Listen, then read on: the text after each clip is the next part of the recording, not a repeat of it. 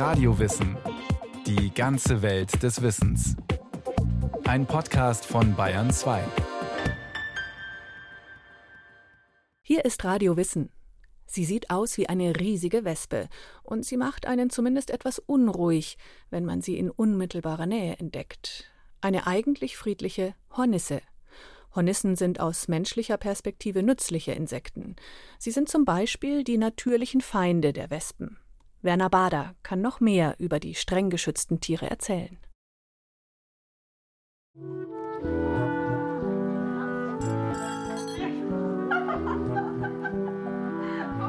Ein lauer Abend im Spätsommer. Auf der Terrasse eines Restaurants tafelt eine fröhliche Gesellschaft. Doch der Duft des guten Essens zieht auch so manche Insekten an. Immer wieder fliegen Wespen herbei, setzen sich auf die Teller, wollen den einen oder anderen Bissen ergattern. Vergeblich versucht die Tischgesellschaft, sie zu verscheuchen. Bis plötzlich ein sehr viel größeres Insekt erscheint. Fast statisch steht es in der Luft, sein Ton tief brummend. Eine Hornisse. Jetzt ergreift die Gesellschaft Panik. Ein junger Mann steht auf, schlägt wild um sich, will das große Insekt verscheuchen. Andere packen schnell ihre Taschen und Jacken, springen auf. Eine Flasche fällt um, Gläser gehen kaputt. Ein schöner Abend. Für diese Gesellschaft ist er zu Ende. Und das alles wegen einer Hornisse? Dabei hat die Hornisse gar nichts getan. Eigentlich hätten sich nur die Wespen vor der Hornisse fürchten müssen und nicht die Menschen. Doch leider haben Hornissen noch immer einen schlechten Ruf. Der Hornissenkenner Dr. Elmar Billig. Wir alle lernen in Kindertagen diese Horrorgeschichte. Drei Stiche töten ein Pferd, ein Stich tötet den Menschen, was also schlicht und einfach vollkommener Blödsinn ist. Also das Gift ist 10 bis 15 Mal schwächer als das Gift einer Biene. Das heißt, wenn Sie als Erwachsener am Hornissengift wirklich Schaden nehmen wollen, dann brauchen Sie über 1000 Stiche. Wie wollen Sie das hinbekommen? Elmar Billig will mit dem schlechten Image der Hornissen aufräumen. Dabei ist er gar kein Insektenkundler, im Hauptberuf ist er Kieferorthopäde. An den Feierabenden gilt seine Leidenschaft den Insekten, vor allem den Hornissen. Eine Einschränkung muss der Hornissenkenner dann aber doch machen. Hornissenstiche sind viel schmerzhafter als die einer Biene. Das Hornissengift ist nicht besonders giftig, aber es ist schmerzhaft. Und es ist deswegen schmerzhaft, weil es einen speziellen Inhaltsstoff hat. Das ist das sogenannte Acetylcholin. Das ist eigentlich für uns Menschen ein körpereigener Stoff. Dieser Stoff wird vom menschlichen Körper relativ schnell wieder neutralisiert und aufgespalten, aber im Augenblick, wo der irgendwo hingestochen wird, spüren wir den natürlich sehr, sehr deutlich. Deswegen ist dieser Stich schmerzhaft. Hornissen sind viel seltener als die meist aggressiveren Wespen und gehören zu den streng geschützten Arten. Ihre Stiche lassen sich vermeiden, vorausgesetzt man weiß mehr über das Leben dieser Tiere. Schauen wir uns diese großen Brummer, die zu den größten Insekten hierzulande zählen, also genauer an. Hornissen gehören zur Familie der Wespen. Bis zu 35 mm kann eine Hornissenkönigin erreichen, eine ausgewachsene Arbeiterin bis zu 25 und eine männliche Hornisse bis zu 28 mm. Ihr Äußeres gleicht eindeutig dem einer Wespe, nur ist sie eben viel größer. Kopf und Rumpf sind schwarz, haben meist eine rote oder braunrote Zeichnung. Dann folgen am ersten Abschnitt am Rücken des Hinterleibs drei Farben. Der vordere Abschnitt ist rot, dahinter sitzt ein mehr oder weniger breiter dunkler Fleck, das Ende ist gelb gefärbt. Der restliche Hinterleib sieht aus wie bei den Wespen, schwarze Zeichnung auf gelbem Grund. Auffällig am Kopf ist der rein gelb gefärbte Kopfschild. Elmar Billig? Also ich finde, wenn man die Tiere mal von ganz nah gesehen hat, die haben schon ihre eigene Schönheit. Wenn wir uns überlegen, dass es die Hornissen seit etwa 125 Millionen Jahren in nahezu unveränderter Bauform auf der Erde gibt, dann heißt das natürlich, dass das der Prototyp eines Erfolgsmodells ist. Sachen, die gut funktionieren, lassen sich nicht weiter optimieren. Und der Körperbau dieser Insekten, der ist so perfekt für ihren Lebensraum, für ihre Bedürfnisse angepasst, dass ich immer ganz fasziniert bin, wenn ich die mal aus der Nähe sehe. Hornissen haben die Dinosaurier überlebt, die es bis vor 66 Millionen Jahren gab. Auch Eiszeiten, Vulkanausbrüche, extreme Klimawechsel haben sie überstanden. Und jetzt sollen sie vom Aussterben bedroht sein? Woran liegt das und was können wir dagegen tun? Wie bei allen bedrohten Arten schwinden auch bei den Hornissen zunehmend Lebensraum und Lebensgrundlagen. Hornissen brüten gern in Höhlen alter Bäume. Doch in der Forstwirtschaft gelten solche Bäume als fehlerhaft. Sie sind wertlos und werden gefällt. Zudem brauchen Hornissen Waldränder, am besten Laubwaldränder mit Büschen und Gräsern davor. Dort finden sie am leichtesten ihre Beute, und das sind andere Insekten. Bis zu einem halben Kilo Insekten kann ein Hornissenvolk an einem Tag erjagen. Mit dem Fleisch der Insekten füttern sie ihren Nachwuchs. Um ihr Nest zu bauen, brauchen sie wiederum Wasser. Ihre Nester, zusammengebaut aus zusammengespeichelten Holzfasern, sind eine Art Pappmaché und ein Wunderwerk der Natur. Hornissennester können bis zu einem Meter hoch werden und einen Umfang erreichen, dass man sie kaum mit beiden Armen umschließen kann. Den Grundstein dafür legt im Frühjahr eine Königin aus dem Vorjahr, die den Winter in irgendeiner Baumritze oder Höhle überstanden hat. Die frisst sich erst ein paar Vorräte und ein paar Kalorien an und dann macht die erstmal Probewohnen. Entweder im hohlen Baum oder in ihrem Rollladenkasten oder auf dem Dachboden. Das kann mehrere Wochen gehen. Während dieser Zeit prüft sie, ob die Temperatur halbwegs konstant bleibt, wie es mit Zugluft aussieht, ob es andere Hindernisse gibt, die einem Bau entgegenstehen. Wenn sie es geprüft hat und findet diesen Ort gut, dann fliegt sie los und sucht sich altes, verwittertes Holz. An diesem Holz wird die oberste Holzschicht, die Zellulose, abgenagt, das wäre im Prinzip so eine Art ganz feines Sägemehl und das wird dann sofort mit Speichel gebunden und in einen hübschen Brei verwandelt. Der Speichel hat noch ein paar besondere Eigenschaften. Der macht unter anderem dieses Pappmaché wasserfest. Ein Palast aus Pappmaché, aus Sägemehl und Speichel? Wasserfest, stabil und mehrere Stockwerke hoch?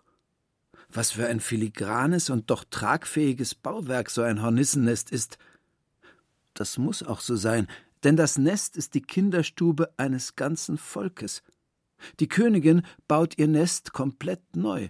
Es dauert Wochen, bis alles fertig ist. Baubeginn ist im April oder Mai, und der Anfang ist winzig klein. Und dann baut sie zunächst einen etwa acht bis zehn Millimeter langen Stiel, wie ein Streichholz, von der Decke herabhängend.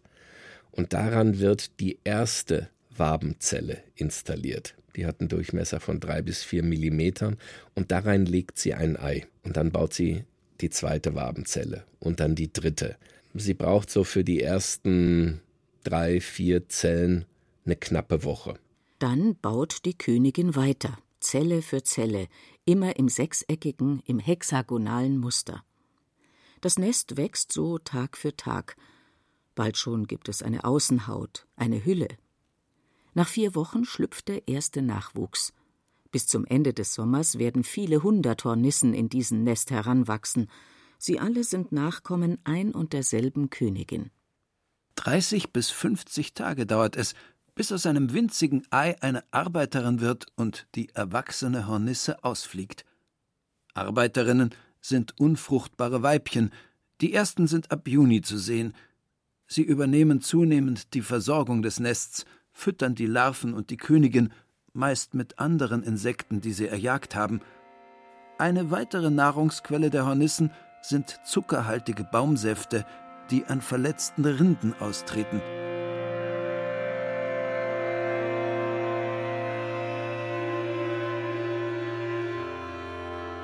Im Juni und Juli wächst das Hornissennest unaufhörlich weiter. Unter der von der Königin begonnenen Wabe legen die Arbeiterinnen weitere, neue Wabenteller an, stabilisiert durch mehrere Stiele und bandförmige Brücken. Auf bis zu sechs, manchmal aber auch bis zu zehn oder zwölf Wabenteller kann ein ausgebautes Nest heranwachsen. Und es ist von einer isolierenden Hülle umgeben. Wie es sich für gute Baumeister gehört, denken auch die Hornissen beim Nestbau an ein gutes Klima im Inneren. Gegen Kälte isolieren sogenannte Lufttaschen, die darin eingeschlossene Luft hält den Nestbau warm.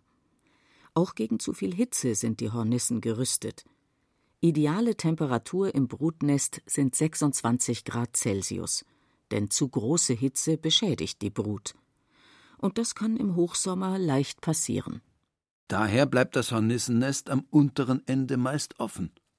Wenn die Temperatur im Nest zu stark ansteigt, erzeugen die Arbeiterinnen mit ihrem Flügelschlag einen kühlenden Luftzug. Um den Kühleffekt zu verstärken, tragen sie Wasser ein, das im Nest verdampft. Doch was macht jetzt eigentlich die Königin, die Nestgründerin? Die hat es nun recht gut. Im Juli muss sie nicht mehr ausfliegen. Sie wird von ihren Kindern versorgt. Mittlerweile sind hunderte Arbeiterinnen herangewachsen.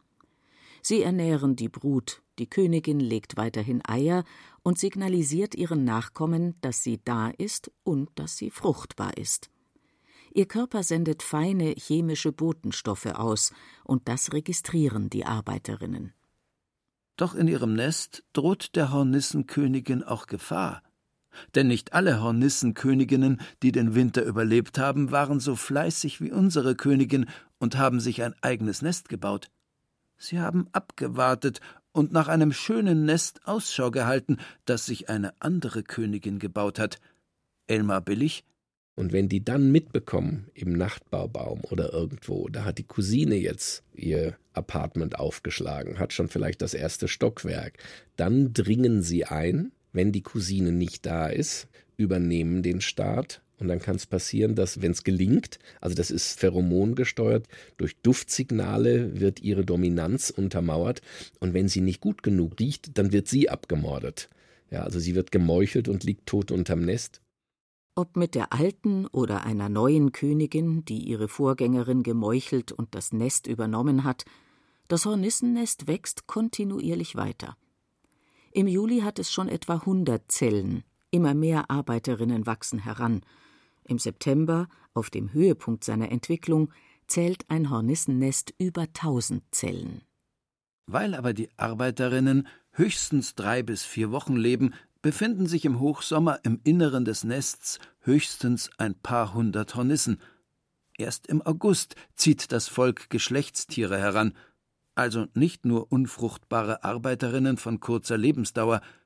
Im Nest gibt es nun immer mehr größere Zellen, in ihnen wachsen Jungköniginnen heran und männliche Hornissen. Die heißen, wie bei allen sozialen Insekten, Drohnen. Bis zu 150, manchmal auch 200 Jungköniginnen bringt ein Hornissenvolk in einem Sommer hervor und etwa dreimal so viele Drohnen. Schon werden die Nächte kühler, die Tage kürzer. Jetzt vollzieht sich eine entscheidende Änderung im Hornissennest. Ende August wird im Prinzip der Nachwuchs abgeschnitten. Das heißt aber, die Eier, die die Königin gelegt hat Ende August, die brauchen ja ungefähr vier Wochen, bis sie schlüpfen. Und dann muss man davon ausgehen, eine Hornisse lebt vier bis sechs Wochen etwa, eine Arbeiterin. Das heißt, Ende August keine Eier mehr, Ende September schlüpfen die letzten Eier, das heißt Ende Oktober, Mitte November, also jedenfalls hier bei uns in Bayern, ist dann Schluss. Schluss heißt, aus diesem Nest gehen je nach Größe 100, 150 Jungköniginnen hervor. Noch im Herbst werden die Jungköniginnen von den männlichen Hornissen, den Drohnen, begattet. Die Jungköniginnen werden mehrfach begattet, von verschiedenen Männchen. Deren Spermien bewahren sie in einer sogenannten Spermatheke in ihrem Hinterleib auf. Erst im nächsten Sommer werden die überlebenden Jungköniginnen damit ihre Eier befruchten.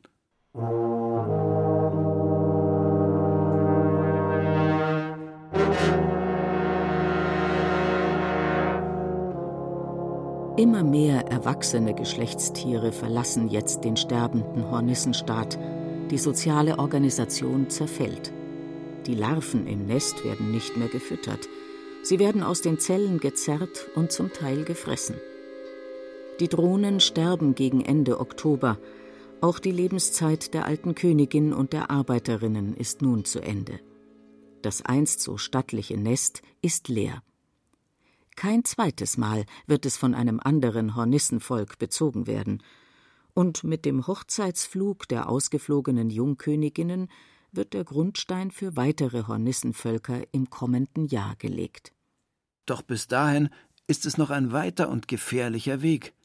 Schauen wir uns zunächst den Hochzeitsflug näher an. Bei dem Hochzeitsflug, das ist eine spannende Angelegenheit, da werden sie begattet, aber nicht befruchtet. Das ist ein himmelweiter Unterschied. Die Königin wird begattet, aber die Eier werden nicht befruchtet. Das wäre auch schwierig bei 3000, 4000 Eiern. Die Spermien kommen in ein spezielles kleines Säckchen und da werden die gefüttert mit Kohlehydraten, damit die bis zum nächsten Frühjahr überhaupt überleben, die Spermien. Und wenn dann im nächsten Frühjahr die Eier durch den Eileiter geführt werden, an diesem Säckchen vorbei, dann werden sie befruchtet. Und das ist entscheidend. Denn nur aus einem befruchteten Ei, das die volle Erbinformation von Vater und Mutter enthält, kann eine Arbeiterin entstehen. Natürlich können auch Arbeiterinnen Eier legen, und das tun sie auch gegen Ende des Sommers, wenn ihre Königin nicht mehr lebt. Doch sie haben ja keinen Hochzeitsflug gemacht, sie können ihre Eier nicht mit Spermien befruchten. So entstehen aus ihnen Hornissen mit dem halben Chromosomensatz. Das sind die Männchen, die Drohnen.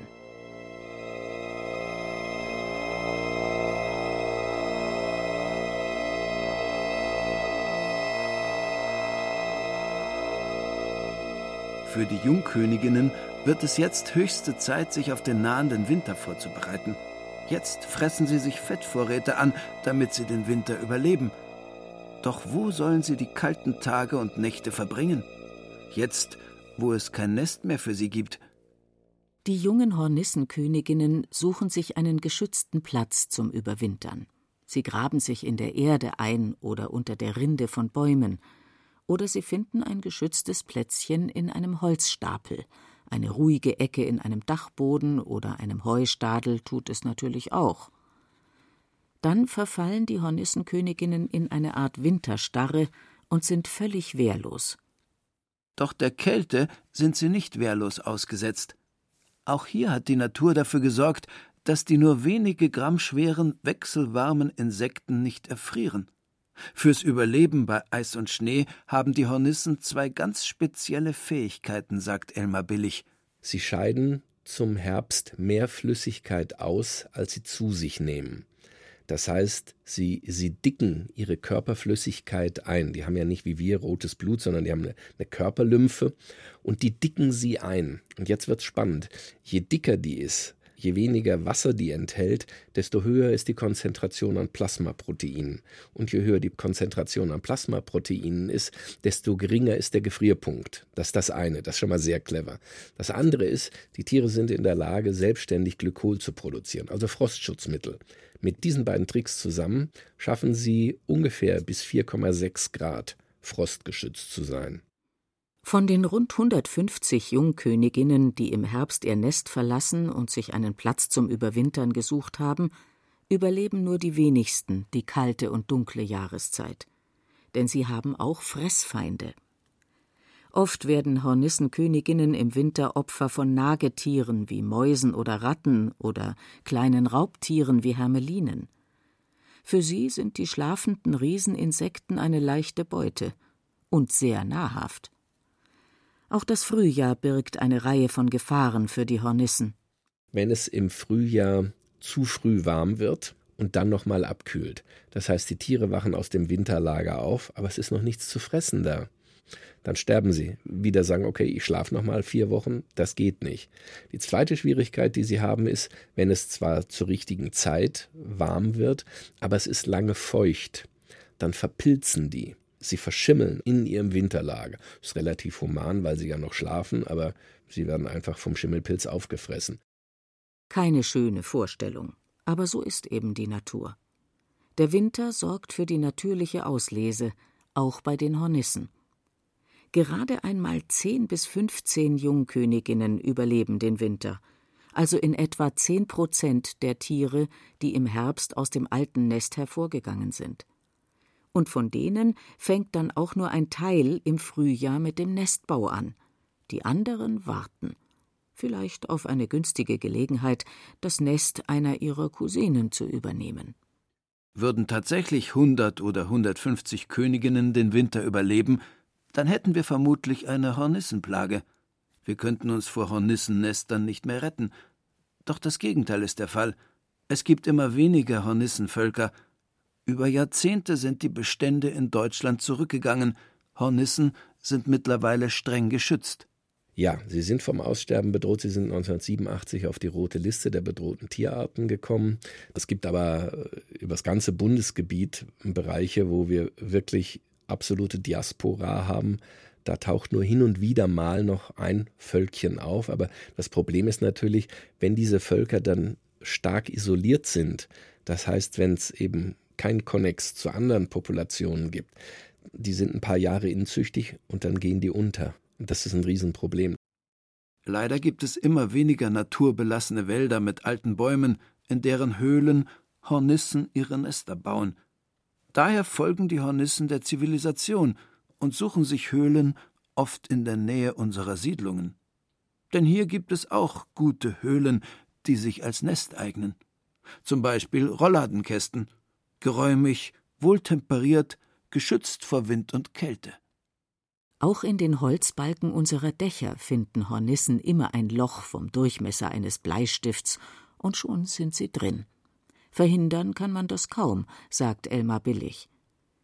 Wenn jemand eine Insektenstichallergie hat oder die Hornissen öfter im Kinderzimmer auftauchen, dann sollte man einen Experten rufen, der das Hornissennest professionell umsiedelt, ohne die Hornissen zu töten. Am besten aber, man freut sich über ein Hornissennest im eigenen Garten und geht gelassen mit den großen Brummern um. Schließlich helfen sie im Spätsommer, die lästigen Wespen am Esstisch zu verscheuchen. Hornissen sind nachtaktiv. Das sind Wespen nicht. Die gehen abends schlafen. Hornissen sind anders. Wenn Sie auf Ihrer Terrasse ein Hornissennest haben, können Sie völlig problemlos unten drunter ein Gala-Buffet aufbauen und es wird gar nichts geschehen. Die Hornissen interessieren sich nämlich nicht für unser Essen. Überhaupt nicht, gar nicht. Man kann in, in 80 bis 90 Prozent der Fälle die Völker einfach an Ort und Stelle lassen und sie dulden. Das heißt, die Notwendigkeit, irgendwas gegen dieses Hornissennest zu machen, ist im Prinzip null. Das war Radio Wissen, ein Podcast von Bayern 2. Autor dieser Folge Werner Bader. Es sprachen Beate Himmelstoß und Burkhard Dabinus. Technik Adele Kurzil. Regie führte Axel Wostri. Die Redaktion hatte Bernhard Kastner. Wenn Sie keine Folge mehr verpassen wollen, abonnieren Sie Radio Wissen unter bayern2.de slash podcast und überall, wo es Podcasts gibt.